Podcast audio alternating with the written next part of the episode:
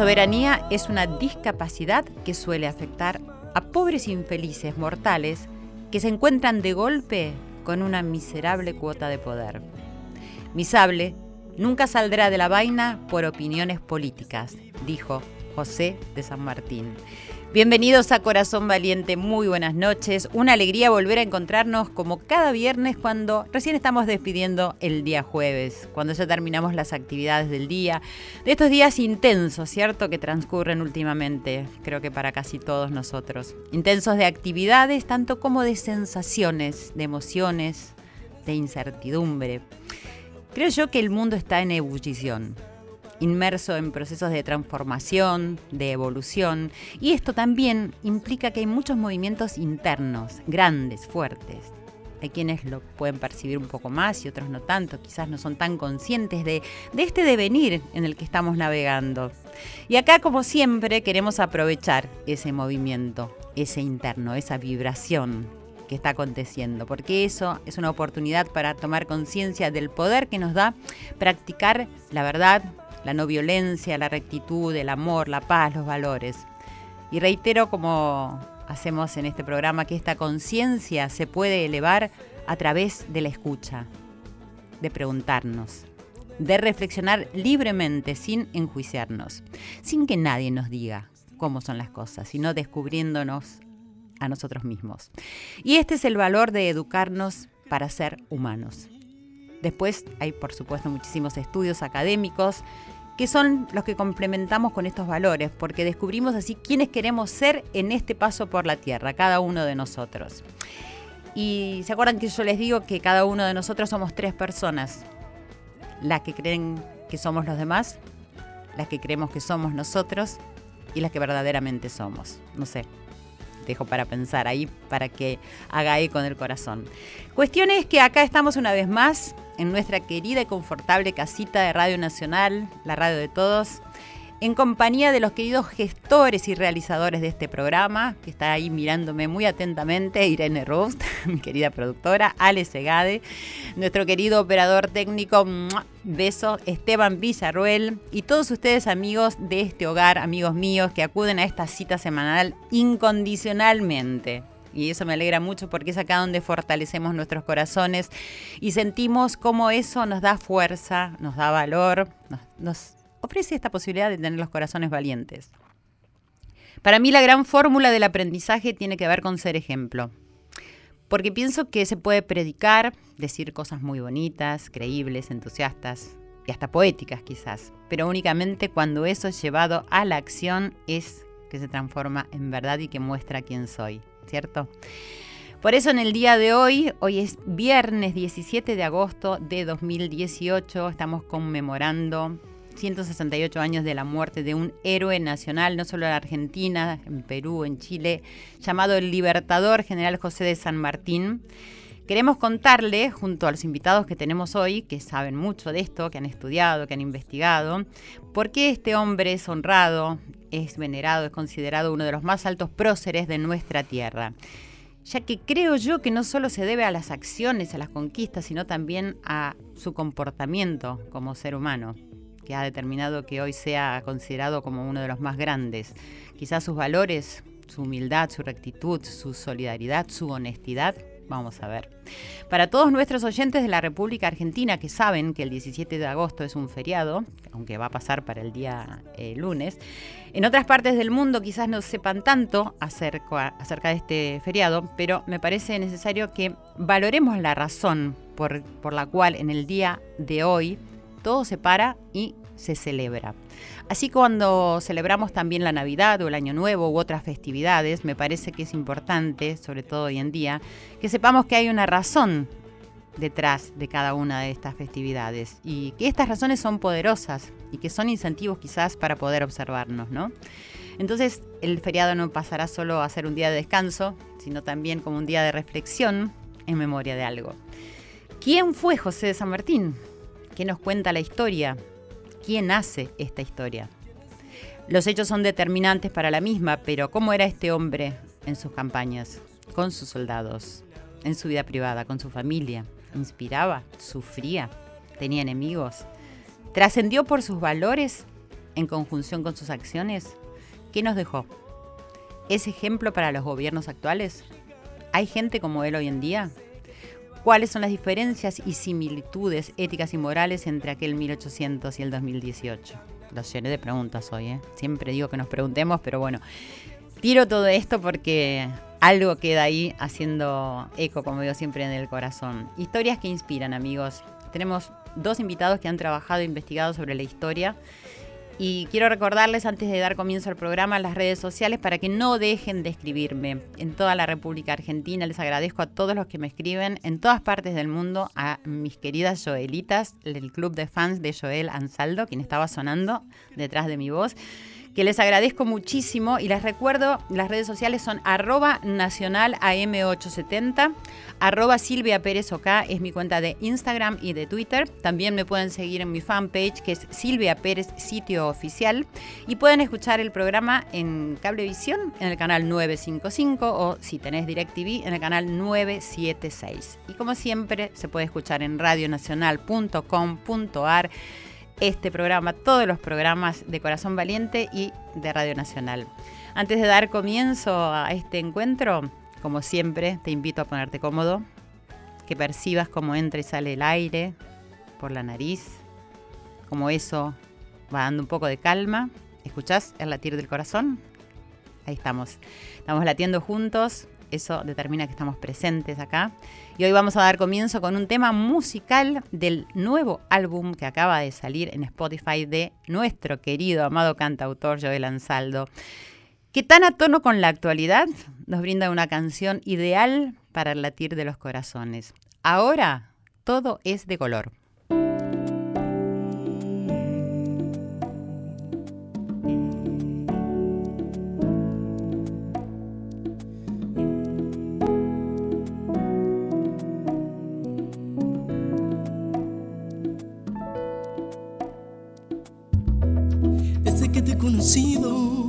Mi vida tomó otro sentido.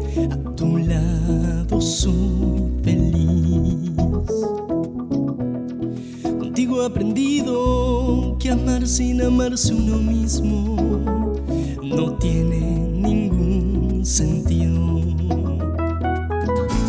Cambiaste mi perspectiva de la vida, de la vida.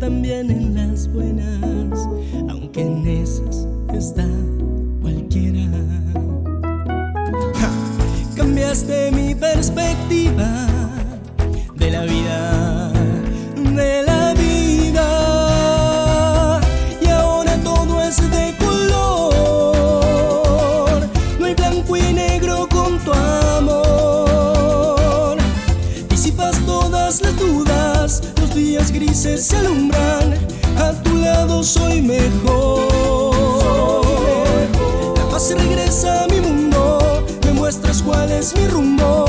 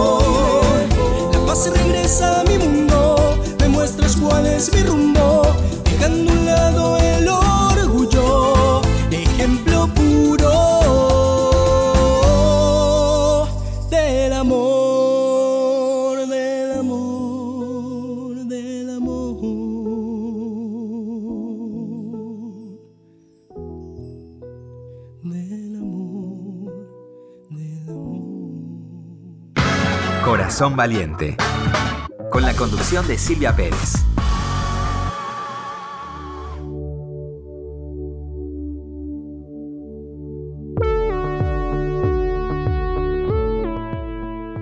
Continuamos en Corazón Valiente, en esta noche fresquita, que quizás ya no tanto, pero que se hace cálida con este encuentro. Acá están en el estudio de Radio Nacional mirándome. Mis dos grandes invitados estamos con Emma Cibotti, que es historiadora, escritora y activista cívica. Preside Activas, una asociación civil que trabaja contra la inseguridad vial y la violencia en acciones sustentables. Y estamos con Leandro Ipiña, que es director de cine, director artístico del canal Encuentro, fue y dirigió la película Revolución, El cruce de los Andes, que protagonizó Rodrigo de la Serna. Muchísimas gracias, Emma, Leandro, por estar acá. Bienvenidos a Corazón Valiente. Gracias. Gracias por haber venido. Gracias. Bueno, vamos a empezar con esta historia de, de San Martín. Eh, te estoy mirando a vos, Emma. Eh, me gustó esto que mm, saqué de un artículo tuyo eh, donde dice que Borges decía que un hombre solo ha muerto cuando el último hombre que lo conoció muere a su vez. Es decir, cuando ya no queda nadie que pueda recordarlo a viva voz, recordarlo a viva voz, ¿no? Eh, me, me, llamó la atención porque personalmente a mí me, mm, me, parece como que esta de la historia tiene tanto que ver con lo, el momento que se vive y qué pasa después, ¿no? A ver, es, es una muy linda cita para entender que aunque vivamos 20, 30, 40, 50, 70 años, de hecho nuestra biografía se extiende porque... Uh -huh. Eh, nos vamos, pero están los que nos recuerdan. Uh -huh. Y entonces es muy interesante esta idea porque hay una mirada sobre nosotros que, que van a guardar aquellos que nos conocieron. Uh -huh. eh, de alguna manera eh, vamos a terminar de morir en esa memoria inmanente cuando muere el último hombre o, o mujer que nos ha visto, conocido, en fin. Y para la historia de San Martín es interesante porque esto tiene que ver con algo que me parece que es, eh, que, es algo que eh, explica bien, digamos, lo que sucede hoy, que es la tensión que hay entre memoria e historia. Claro, claro. ¿no? Que es una tensión necesaria, permanente. Y no es que la memoria sea mejor, no es que la historia sea mejor, simplemente, o peor, simplemente hay tensión porque la memoria es el recuerdo y la historia, de alguna manera, son los hechos documentados. Claro. Entonces está aquello de lo recuerdo de esta manera, lo recuerdo de esta otra, me lo contaron de esta otra, lo viví de esta otra. Y después está el documento. Entonces, en, en, San Martín esto es muy importante porque él, bueno, sabemos, ¿no es cierto? Muere en 1850, 50. 72 años, para la época era un hombre longevísimo, Longevo, sí. ¿no? Hay que pensar que en el siglo XIX la expectativa de vida no superaba los 40 años y eso va a ser todavía entrado el siglo XX. De manera que San Martín llamaba la atención, era un hombre que vivió con su vitalidad inclusive hasta esa edad, y después viene todo un proceso que va de 1850 hasta comienzos del siglo XX, que son todos aquellos que combatieron con San Martín, que lo conocieron a San Martín, que lo visitaron a San Martín. Un ejemplo, Sarmiento lo visitó en más de una oportunidad en París. Y y Sarmiento muere en 1888. ahí tenemos un recuerdo que se prolonga, ¿no es cierto? Después están sus nietas.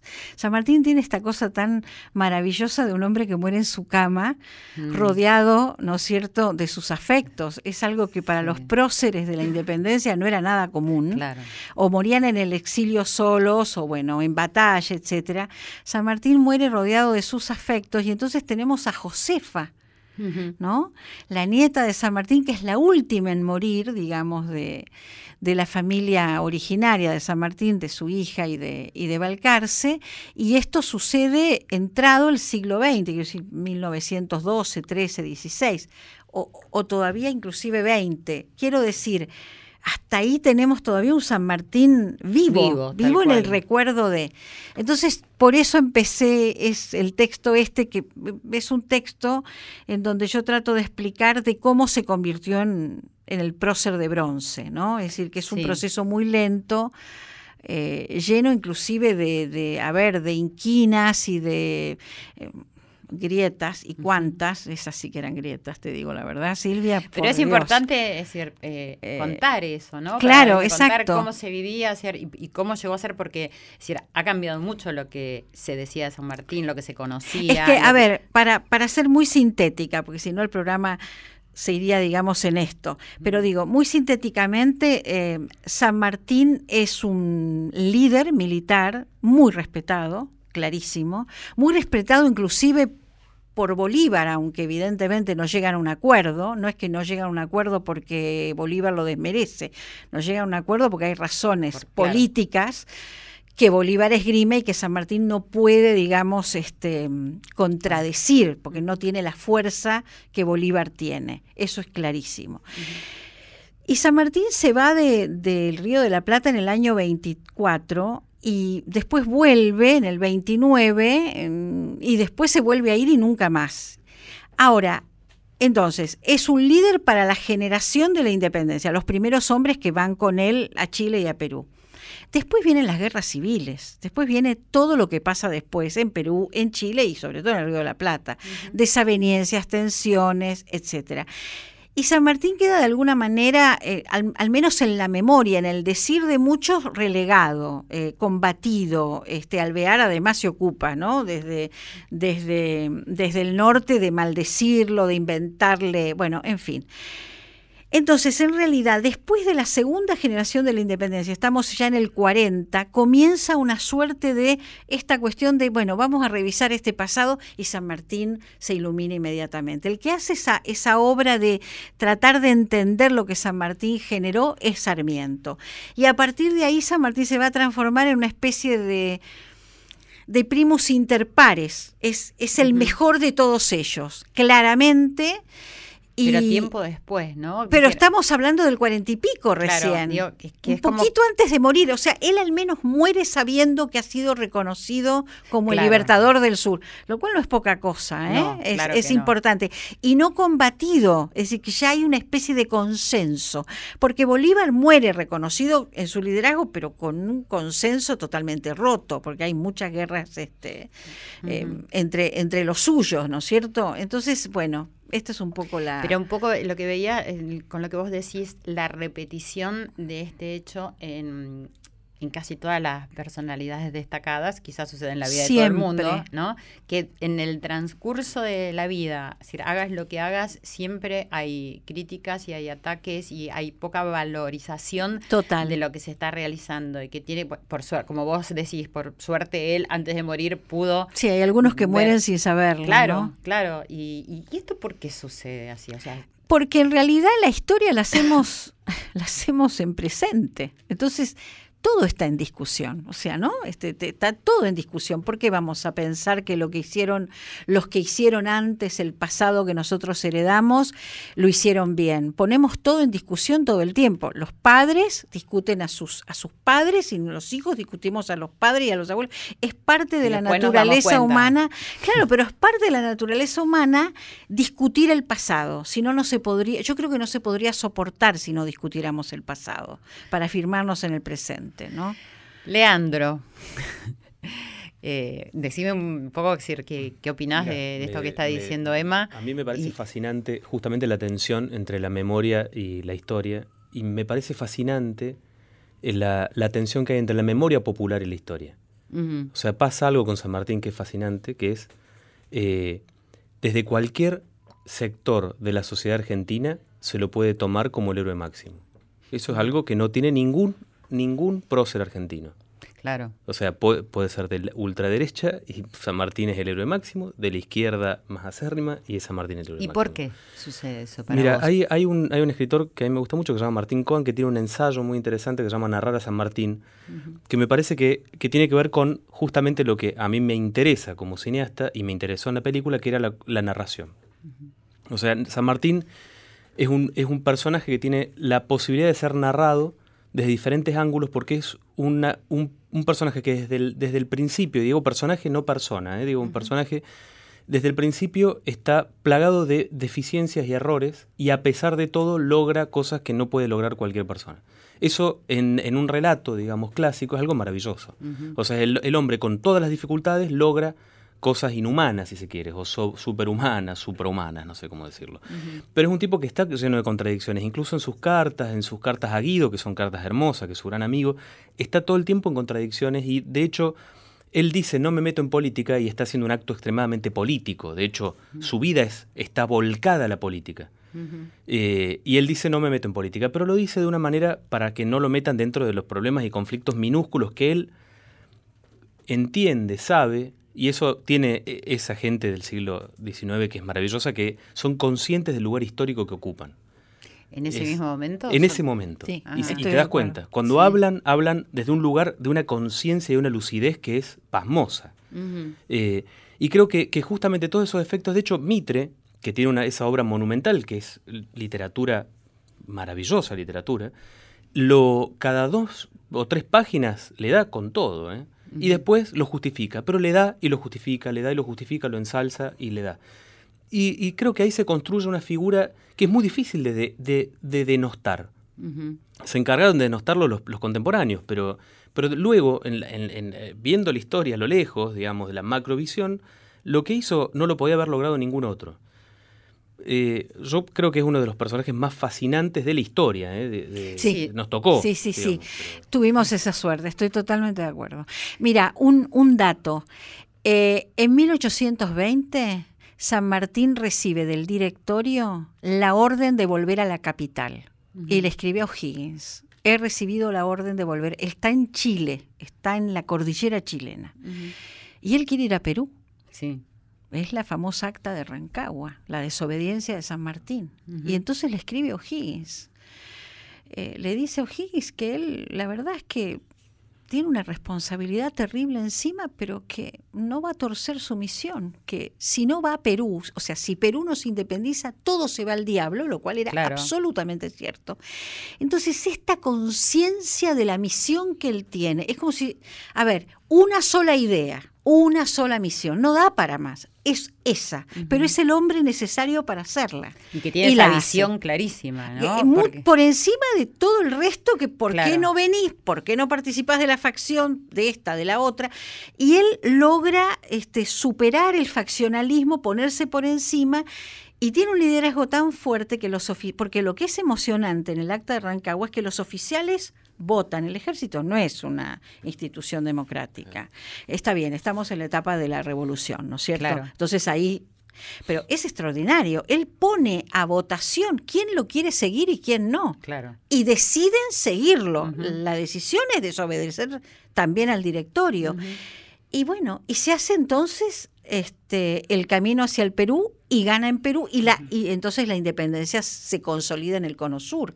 Esto es extraordinario como, como como estrategia militar y política. Y sí, voy, claro que es un político, es un tipo que tiene... Ahora, es esto, es una idea y una misión. Entonces no puede entrar en, más de una. Claro, bueno, no da. No, y eso ya es está, lo que hizo, suficiente. claro. Pero también la conciencia de la autolimitación. Puedo hacer esto y no otra cosa. Eso también es una cosa muy rara en la historia. Muy rara también en un ser humano, ¿no? Y en un ser humano que, es decir, puede tener poder, que puede tener muchas posibilidades. O sea, yo en la medida que leía bastante estos días para poder hacer el programa, decía, y si hoy hubiera alguna persona eh, parecida, ¿no? En la forma de pensar, en la forma de sentir, en la humildad, en, saber que quería para el bien común esto. Totalmente. Y nombraste la palabra revolución y vamos a tu película, Leandro, revolución. Bueno, creo que, creo que lo que lo que es interesante de eso es que justamente no es una persona.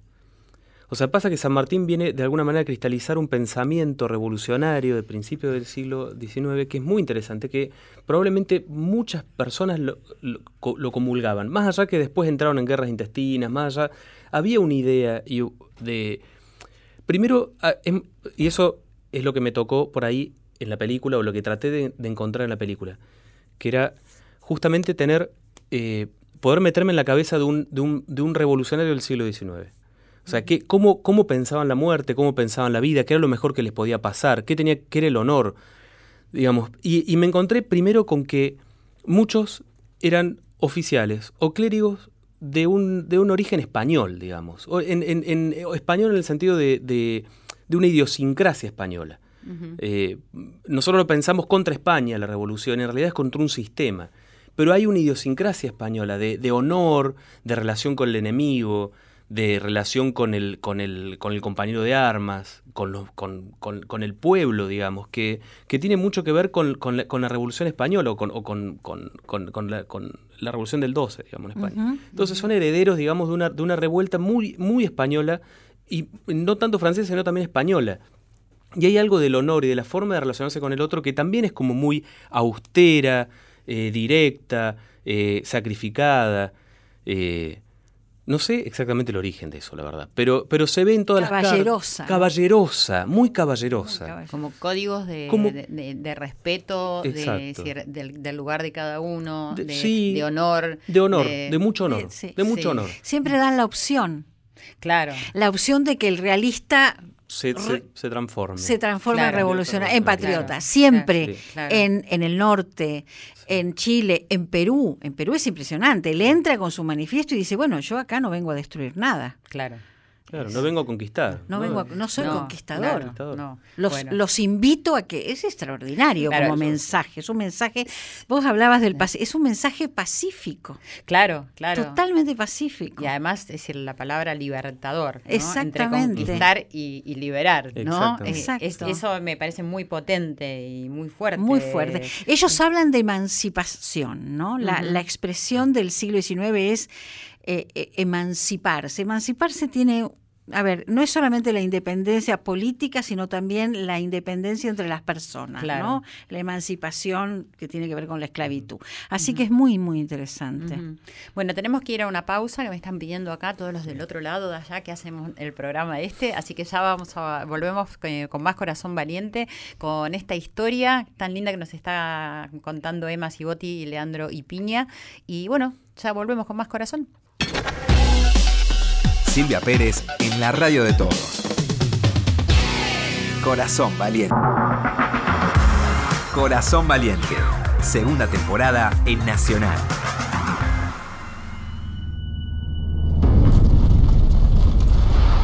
El camino aquí es bastante amplio. Luego el camino se angosta. Y en este punto pueden cruzar la cordillera. Si algo me sucediera, Háblele a la niña de su padre. Quédese conmigo. Una hazaña que cambió la historia. Usted no va a ninguna parte. En esta casa no hay San Martín, ni revolución, ni guerra que valga. Esta es mi decisión. Piensa hacerse matar por esos locos. Una historia que se convirtió en leyenda. Recuerde que estamos en una guerra, mocito. Esta información es peligrosísima. ¿Usted dirá por dónde? Sígame el mejor rastreador que tenga. Villagrán, señor. A sus órdenes. Con un escorpión como guía, Condarco. Es un buen hombre.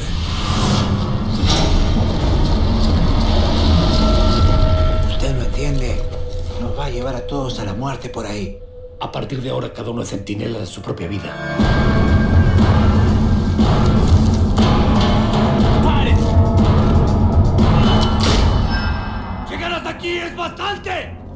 Pero nunca suficiente. El enemigo espera. Y espera bien armado, señores.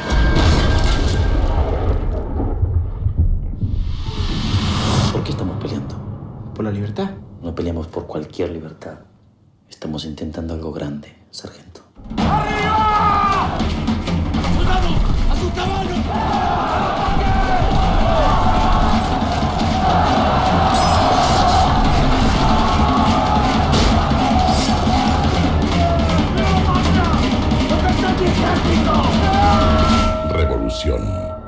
Cruce de los Andes. ¡Seamos libres! Sumergidos acá en el 1800, no sé, algo. Eh, estábamos eh, escuchando el tráiler de la película de Leandro y Piña y más allá de haber hecho esta película es decir, con todo el esfuerzo, con la producción, ¿no? considerada realmente Sí. una de las más importantes, eh, quiero saber por qué elegiste hacer eh, la película sobre el cruce de los Andes. Mira, eh, no- no- en- cuando, cuando estaba trabajando en Canal Encuentro, pues, yo dejé de trabajar en 2012. Ujú. Cuando estaba trabajando en Canal Encuentro empezamos a hacer una serie de do- documentales o docuficciones sobre las batallas de la independencia. Ese era el proyecto original. El primero fue el, el el combate de San Lorenzo, y fue una docuficción que estuvo bastante bien. Gustó mucho y estábamos acercándonos al Bicentenario. Entonces yo tenía ya el proyecto de la, de la batalla de, de- Chacabuco. O sea, lo que venía era la batalla de Chacabuco. Eh, y, apareció la posibilidad de que creciera y se transformase en una película sobre San Martín, porque también eh, ap- apareció Televisión Española que quería coproducir con distintos países de América Latina para el Bicentenario. Y bueno, vino perfecto y creció, la verdad que creció un montón y luego se volvió a achicar. O sea, creció para hacer como casi una biografía de San Martín y luego la realidad se impuso, como se impone en el cine, de una manera cruel. Y, Sí. y- y bueno, y, y tu- y- y- y- y en la versión número 14 del guion terminó siendo el cruce de los Andes. Algo que, que- que si- siempre el azar a- eh, a- ayuda, conspira y ayuda de, de- de igual manera, ¿no? O sea, eh, terminó siendo algo más corto y a la vez me dio la posibilidad de crear una especie de micromundo donde hubiese metáforas o sinécdoques, si se quiere, de distintos personajes que actuaron en la revolución. El esclavo que tenía la posibilidad de, as- de ascender, digamos, San Martín le, le permitió a- a- a- el, el- el- el- negro no podía ascender, no podía ser lo más, no podía tener un laburo que sea lo más bajo que tiene la sociedad. O sea, San Sí. Martín de- ayudó a derogar una ley que entonces tuvo sargentos negros porque sabían leer y escribir, mu- mucho más que varios criollos, eh, eh, los curas, digamos, curas revolucionarios, algunos muy particulares, en, eh, como Aldao, que terminó siendo un caudillo medio sangriento de, de- de Mendoza. O sea que es más desde el punto de vista de, de estos personajes de la historia. Es como, en realidad, era a- al- alrededor de la figura de San Martín estaban todos estos personajes, porque, y por eso la película se llama Revolución, y no se llama San Martín también. Primero porque me di cuenta que la vida de San Martín era demasiado enorme para poder contar una película. Eh, segundo, porque San Martín es un personaje, y vuelvo a decir personaje, voy a decir personaje siempre, eh, lo suficientemente sinuoso como para nunca saber exactamente qué está pensando en el momento que está lo que está pensando. Por lo menos así son sus cartas, así, so- así es su actitud política y así es lo que, cómo logra todo lo que logra. Nunca Pero- es tan frontal. Emma, ¿pensás lo mismo? Absolutamente. Y eso lo hace mucho más interesante. Totalmente. Entonces me pareció que estaba bueno poder crear una película donde vos nunca supieras exactamente qué está pensando hasta que lo hace. A pesar de todo y todos, ¿eh? o sea, con una seguridad y una firmeza, pero todo el tiempo estás pensando que va a querer hacer algo y termina haciendo otra cosa. Eh, no deja de ser una obra de ficción, obviamente, digamos. Es una fantasía sobre un hecho histórico documentado, muy documentado, súper documentado, pero no deja de ser una fantasía sobre un hecho histórico, digamos. Nunca vamos a saber exactamente qué es Obviamente. lo que dijo, cómo, ni nada.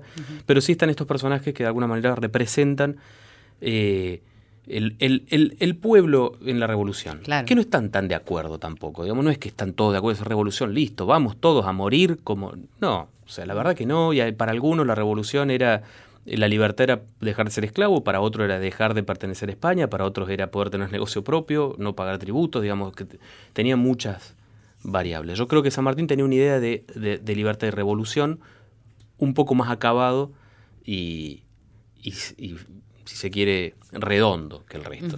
¿no? Pero... Y ese cruce de los Andes, tan este, histórico, tan hazaña, ¿no? Como se lo podría Es una hazaña, es una epopeya, es una epopeya, sí. Y eso se logró debido a todas estas eh, características y cualidades que ustedes están mm, diciendo que se percibían en, este personaje de San Martín. Sí, te, digo una, una cosa con, perdón, con respecto a eso. el cruce de los Andes, nosotros pensamos siempre el cruce de los Andes como el momento donde cruzan con todas las mulas, que es realmente muy enorme, pero lo alucinante son los años previos. Totalmente. Porque la preparación. La preparación, porque aparte el tipo es casi como el creador de la guerra moderna. Eh, eh, tiene como lo mejor de los dos mundos, de, de, la, de la, formación del ejército eh, disciplinado, profesional, que vive en barracas, que digamos que se arma, que, que, ¿Y eso es debido se entrena. al estudio que tuvo allá en Y eso es debido a su carrera militar, que es desde los nueve años, digamos. De los nueve años el tipo está en una carrera militar que pelea en España, por España, al, lado de, Napoleón, contra Napoleón, digamos, está en todos lados. O sea, vos abrís una página de, la, de las guerras europeas napoleónicas y en algún lado está. Y, y también... supo capitalizar eso. Completamente, un tipo brillante. Y también de la guerrilla.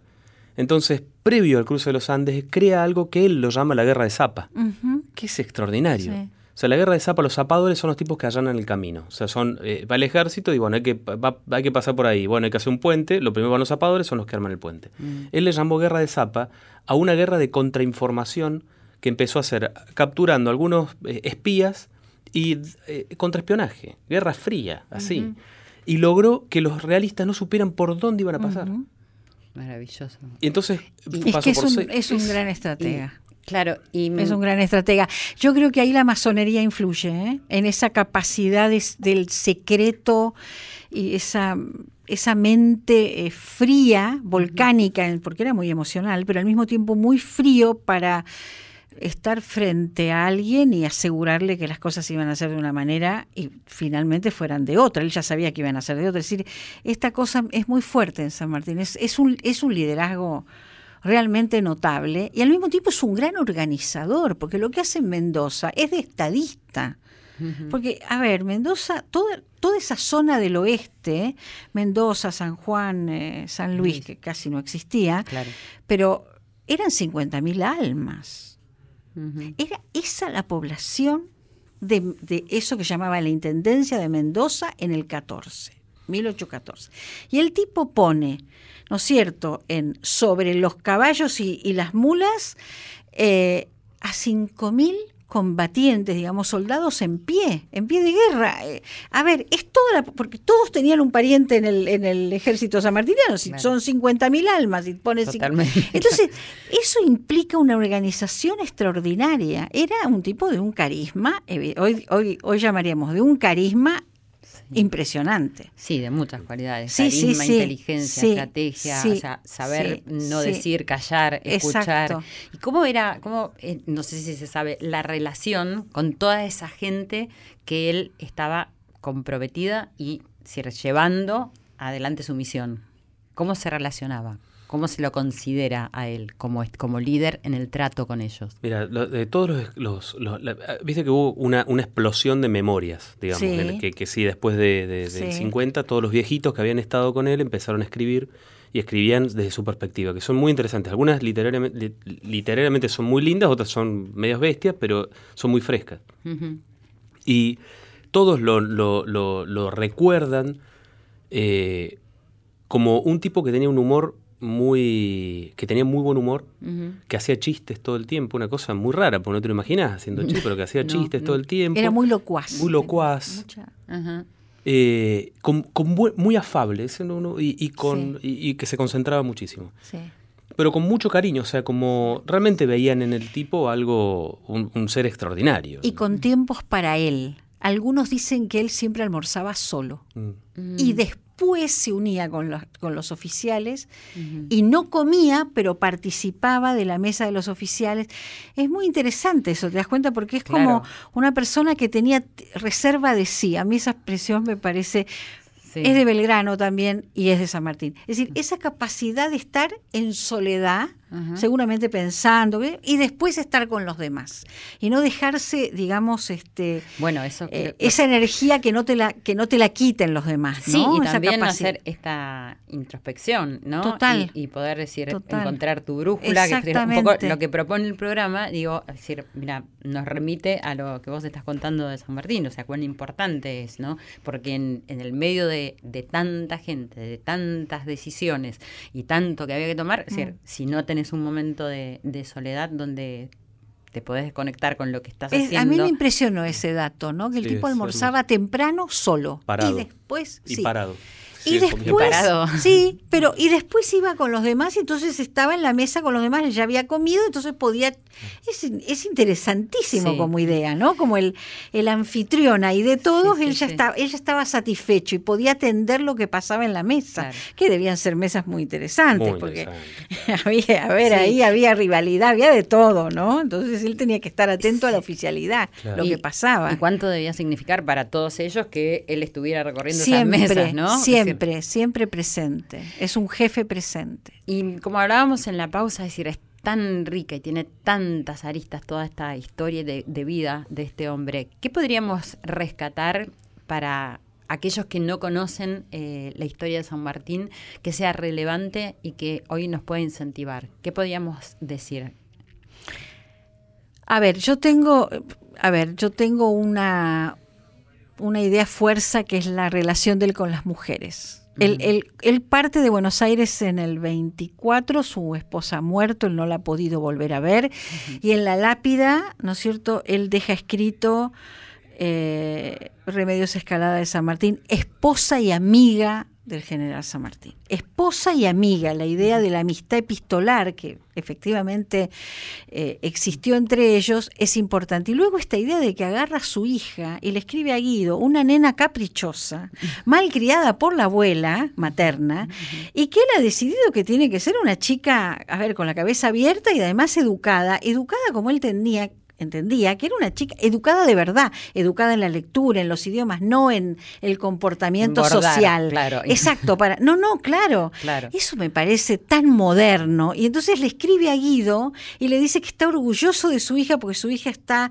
estudiando, progresando, una nena de ocho años. Y Guido le dice qué bueno que se la llevó de Buenos Aires porque esto es una provincia perdida y acá su hija hubiera terminado siendo una señorita del salón. O sea, también una mirada hacia la mujer, ¿entendés? Que muy, muy, muy, moderna, muy, muy, sí. de darle otro lugar. Sí, sí, totalmente. O sea, realmente era una persona muy destacada. a mí me encanta esa anécdota, ¿no? Sí, sí, sí. ¿Y, qué más podemos decir de, eh, acerca, por ejemplo, de algo que... A mí me, lo, que, lo que me sorprendió, lo que, lo que me sorprendió cuando, cuando empecé a estudiar es que es lo que pasa con las grandes personalidades que en muy poco tiempo producen mucho, hacen mucho. O sea, un año en la vida de San Martín probablemente es toda mi vida. O sea, tengo 40 años en este momento, creo que en un año hizo mucho más de lo que yo hice en 40 años. Un tipo que no descansaba, eh, se levantaba muy temprano, dormía poco y estaba todo el tiempo de alguna manera produciendo algo que él creía que era necesario, digamos que evidentemente lo era y le agradecemos todo acá, pero eh, ese, ese tesón, esa voluntad, esa capacidad de trabajo permanente y constante a, eh, me, parece extraordinaria. ¿Y cuánto jugó la honestidad que él tenía y la humildad para que pueda ser, ser, destacado en este momento más allá de sus conquistas? Mucho, mucho, porque además estamos en una época en que los negocios, ¿no es cierto?, acompañan el proceso de la independencia. Es decir, la independencia abre un mundo de negocios para quienes. Bueno, para el imperio de la época, que es el imperio inglés. Entonces, los capitales ingleses, los intereses ingleses empiezan a volcarse al Río de la Plata, a Chile y a Perú. Y entonces uno ve que San Martín, San Martín tiene mucha amistad con los ingleses, pero es una amistad político-ideológica es un liberal, pero no tiene vínculos comerciales, no se tienta, por ejemplo, con la inversión en minas, como Bolívar. Digo, es muy interesante esto. Por eso es un hombre, es una idea y una misión, y todo lo que no está en ese cuadro no existe para él. Y, y creo que esa es su fortaleza. Claro. Esa es su fortaleza. Tiene una tremenda austeridad, pero también es algo muy interesante, que es que lo acusan de corrupción también. Eso es muy interesante. O sea, sus enemigos lo acusan de tener, eh, de haber comprado barcos en Estados Unidos y, y, haber tenido una cuenta, y que O'Higgins tiene una cuenta a su nombre, él tiene una cuenta a su nombre. Eso lo, lo dice Mitre en su libro, digamos. Es como, y es muy interesante como un tipo que nosotros hoy sabemos o podemos eh, eh, entender que es un tipo extremadamente recto, fue atacado en su momento eh, eh, por corrupción. ¿Y cómo recibía esos ataques? Con mucho dolor. Es un tipo que le dolió muchísimo el, el, el, a, a verlo, lo, lo, cómo lo maltrataban. De hecho, hay una anécdota que no recuerdo el nombre, por ahí te acordás vos, de un peruano que lo encuentra a San Martín en, tratando de hacer gestiones para meter a su hija en el colegio en París y le dice, usted no se acuerda de mí, yo soy el hijo de la familia esta que cuando festejan después de Chacabuco, que, que rompen platos en, en una Sí, finca ahí en, sí, sí, sí. eh, a- afuera de Santiago, Ah, afuera, el hijo de esa familia lo encuentra, le dice, yo me acuerdo de usted, usted estuvo en mi casa. Se ponen a charlar y él le pregunta, "¿Y ¿cómo me recuerdan? Y él, este cándidamente, dice, "Y no lo recuerdan muy bien. Y- y describe un gesto que es que se tapa la cara y se da vuelta. Que lo podemos, pu- puede ser que se le haga llorar o que no lo puede creer y que es así. No, y ahí nomás no, dice, sí. me arrepiento de haberle dicho semejante Claro, cosa. A este viejo, Claro. era un viejo. sí, ya era un viejo. No, la sensibilidad de San Martín con respecto a la probidad es absoluta. Eh, no es esto de que a mí no me importa porque yo sé que... No, no, me No. importa porque quiero que sepan que yo soy una persona honrada y de honor. Bueno, no le encontraron nada, Silvia. A ver, Sí, te pero- puedo asegurar que escarbaron y nunca encontraron nada para criticar. Eran calumnias que después se caían solas, porque no había un solo indicio, una sola prueba. Pero ¿no? me quedo con, eh, o sea, le- te pregunto, eh, Leandro, es decir, cómo reaccionaba frente a todo esto y me decís con mucho dolor y te juro que me da como piel de gallina porque digo, si alguien hoy podría reaccionar frente a una mentira, ¿no? De todo lo que está pasando en el mundo, diciendo me duele y nada más que eso, cuánto ser- sería de, de diferente el camino que estamos tomando, ¿no? También es un tipo que estaba muy consciente de su lugar como sujeto histórico. Digamos, es lo que él había trabajado todo el tiempo para tener ese lugar en la historia. Quizás hoy nadie está seguro del lugar que tiene. Yo creo que no. Yo creo que poca gente puede Este estar es- segura. Este es un mundo muy cínico. No tenemos ese mundo cínico en el siglo XIX. Mira, en el siglo XIX los hombres y las mujeres dicen lo que piensan y hacen lo que dicen. Barbarie o no barbarie, puede Claro. ser una acción bárbara o civilizada, pero es totalmente transparente, como diríamos. Claro. No hay doble discurso, ni triple, ni... Tienen que cortarle la cabeza a alguien, lo escriben, lo rubrican y lo firman responsablemente. Digo, es, nada que ver La con el Valle fusilando a Dorrego. Por digamos, ejemplo. Una cosa increíble. y lo hago de mi voluntad y después se arrepintió, pero ahí Claro, firmó. Y lo otro que me parece muy interesante es que no hablan de ellos. No hay nada que diga que ellos hablan de su intimidad. La intimidad, vos viste que está, Leandro, totalmente cercenada. O sea, son hombres públicos y punto. Sí. Bueno, me parece muy interesante como para que escuchen muchos de los que nos están gobernando, las instituciones. Cierto, porque lo que decía en el comienzo del programa, digo, recordar la historia de San Martín, eh, además de ser tan interesante, porque ha sido un hombre es decir, elegido quizás, podríamos decir, ¿no? No sé por quién, no importa en qué creemos, pero para que sea ejemplo, ¿no? De, es decir, de la palabra y de la acción y de lo que se dice nos ayudaría muchísimo. Me están diciendo que nos quedan tres minutos nada más. Eh, me gustaría que me digan cada uno de ustedes, es decir, algo para que la gente pueda tomar de este día de hoy y, que le pueda servir, y que nos pueda servir a todos en, en la Argentina y en todas partes del mundo. A mí lo que me emociona es esa larga vida y esa, ese disfrute de sus nietas. San Martín, el libertador del sur, él también era abuelo y disfrutaba de esa, e- esa edad que le permitía disfrutar de sus nietas. Jugaba con ellas. Es, es increíble cuando vos, es totalmente actual, es como los abuelos de ahora que quieren estar. A mí me impresiona, es como si hubiera dado un salto histórico, pero viviendo en pleno Mm, siglo XIX. claro, claro. Sí, sí. Y muere en su cama, rodeado de los suyos. Creo que esa es una imagen que todos queremos para nosotros, Sí, para cada uno de nosotros. Sin duda. Sí, a, a mí lo que, lo, que, lo, lo que más me interesa de la figura de San Martín es cómo este hombre, que hoy sabemos todo lo que es, en su momento fue denostado y odiado y criticado. De hecho, la primer, el primer relato sobre la batalla de Chacabuco no lo nombra a San Martín, directamente. No lo nombra, no está. Ah, no lo rescatan en mil- 1824, un primer biógrafo, creo que es García, y ahí lo nombra y empieza una reivindicación muy lenta a lo largo del tiempo y recién, en la, cuando arrepiente. los restos es cuando, cuando de alguna manera empieza a... Yo creo que estaría bueno que todos podamos leer la historia, leer el presente con perspectiva histórica. Mm. O sea, la historia me parece que juzga y juzga siempre de una manera justa, si se quiere. Y eso me parece interesante, o sea, saber que nosotros estamos viviendo un momento, o sea, que vivimos momentos muy turbulentos por un exceso de información constante, permanente y a veces muy ridícula, y saber que la historia termina juzgando en su justa medida. Eso me parece importante para sacarnos un poco lo- la, la- la histeria argentina. Sí, y la historia, como eso me parece muy interesante, la, la historia nos juzga siempre. Nos juzga. ¿No es cierto? Y bueno, habrá quienes en este momento quizás no, ni siquiera puedan escuchar eso, pero, pero también eh, ha cambiado un poco lo, lo que se enseña en, en las escuelas acerca de la historia de San Martín. Y eso también me parece que es valioso porque me parece que es muy inspirador para, para, los- para los jóvenes, que los jóvenes están tomando el mando y que realmente es lo que necesitamos. Completamente. Bueno, muchísimas gracias por haber estado en Corazón Valiente, Gracias Leandro y Piña. Emma Cibotti, muchísimas gracias. Y bueno, esto fue Corazón Valiente, hablando de un corazón valiente, como dijo Emma, es decir, que no podíamos haber tenido a alguien con un corazón más valiente que el general San Martín. Espero que les resuene en sus corazones y nos volvemos a encontrar la semana que viene cuando me escuchen. Gracias, soy Silvia Pérez y esto es Corazón Valiente, el poder de los valores. He escuchado tanta gente decir tantas veces que en la vida no hay que arriesgar. Yendo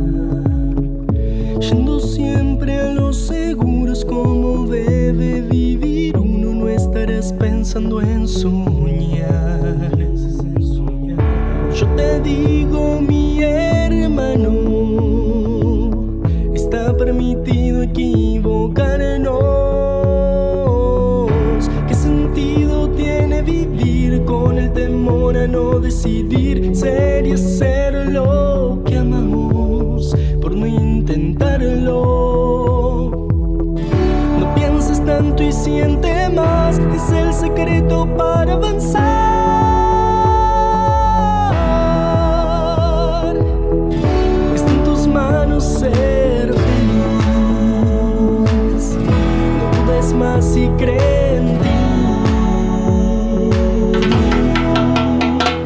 Empieza a